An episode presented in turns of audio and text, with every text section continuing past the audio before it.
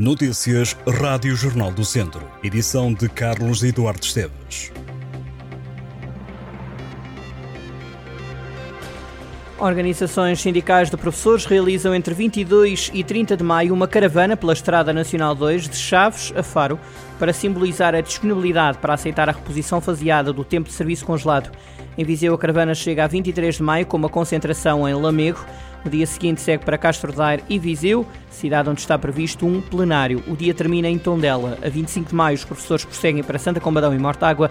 As iniciativas contam com Mário Nogueira da FENPROF. O sindicalista afirmou que o percurso pelo país quer corresponder, de certa forma, aos seis anos e meio de tempo de serviço que os professores trabalharam, mas que o governo não quer considerar. A reposição integral do tempo de serviço, seis anos, seis meses e 23 dias, até ao final da atual legislatura em 2026, é uma das principais reivindicações das organizações sindicais que têm promovido ações de luta ao longo dos últimos meses. Mais de 360 empresas da região de Viseu foram distinguidas com o selo PME Líder 2022. A lista foi atualizada recentemente pela Agência para a Competitividade e Inovação, o IAPMEI, que reconheceu um total de 369 pequenas e médias empresas da região, uma subida em comparação com as 356 premiadas na edição anterior, que foi relativa a 2021. As empresas do comércio representaram a maioria das distinguidas, seguidas das da indústria, 25,82%, construção imobiliário, turismo, transportes, serviços e agricultura e pescas. As juntas tiveram volume de negócio juntas tiveram um volume de negócios superior a 1,4 mil milhões de euros e exportaram produtos e serviços no valor de 225 milhões. Viseu é o conselho com o maior número de empresas distinguidas, com 130, mais 12 do que na edição anterior. Seguem-se Tondela, Mangualde, Lamego e Oliveira de Frades no top 5. Este estatuto é um selo de reputação criado pelo IAPMEI para distinguir o mérito das pequenas e médias empresas nacionais com desempenhos superiores com base nas melhores notações de rating e indicadores económico-financeiros. Em todo o país foram reconhecidas 10.239 empresas. João Coimbra de Santa Combadão e Vítor Vinha de Oliveira de Frades são dois dos 18 jogadores que há duas décadas levantaram a taça no Fontelo em Viseu. Taça de Campeões Europeus. Momentos que ficaram eternizados na memória e gravados no coração dos apaixonados por futebol. Em jornaldocentro.pt pode ler uma reportagem que mergulha em algumas das recordações desta conquista, revivendo emoções e desafios enfrentados por dois jogadores vizienses que fizeram parte do plantel das Quinas. João Coimbra foi titular na finalíssima que deixou o troféu de campeão europeu em Portugal. No estádio do Fontelo, em Viseu, a vitória por 2-1 frente à Espanha na final fez os cerca de 15 mil espectadores vibrarem de emoção por esta conquista em casa. Memória que o ex-jogador com passagens pelo Benfica e pelo Académico de Viseu guarda bem. Outro menino dos Meninos de Ouro de Viseu que esteve presente na conquista foi Vítor Vinha.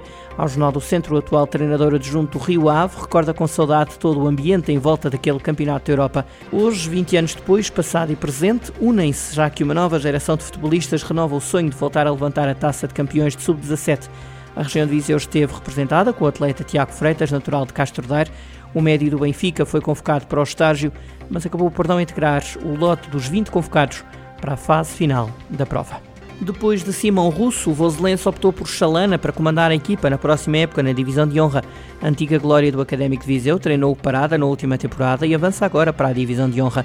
Ao Jornal do Centro, Chalana diz ter aceitado o desafio pela amizade que tem às pessoas que estão no Voselenses. Rui Pedro Fernandes, mais conhecido por Chalana no futebol distrital, jogou ininterruptamente no Académico entre 1993 e 2000.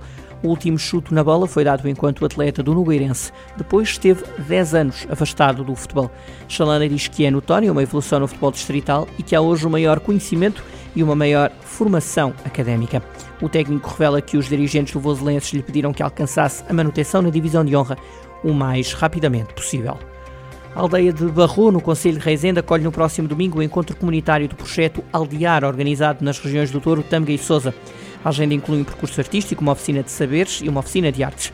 A criação comunitária arranca às quatro e meia da tarde. Os encontros comunitários concentram as apresentações públicas do resultado dos projetos artísticos participativos desenvolvidos nos últimos meses. Mais de duas mil pessoas participaram nos encontros organizados por esta iniciativa, que já atravessou conselhos como Sinfãs.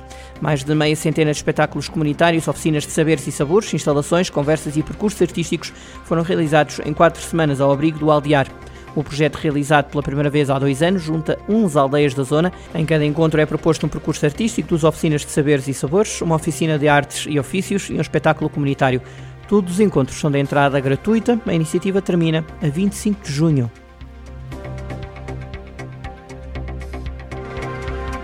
Estas e outras notícias em jornaldocentro.pt.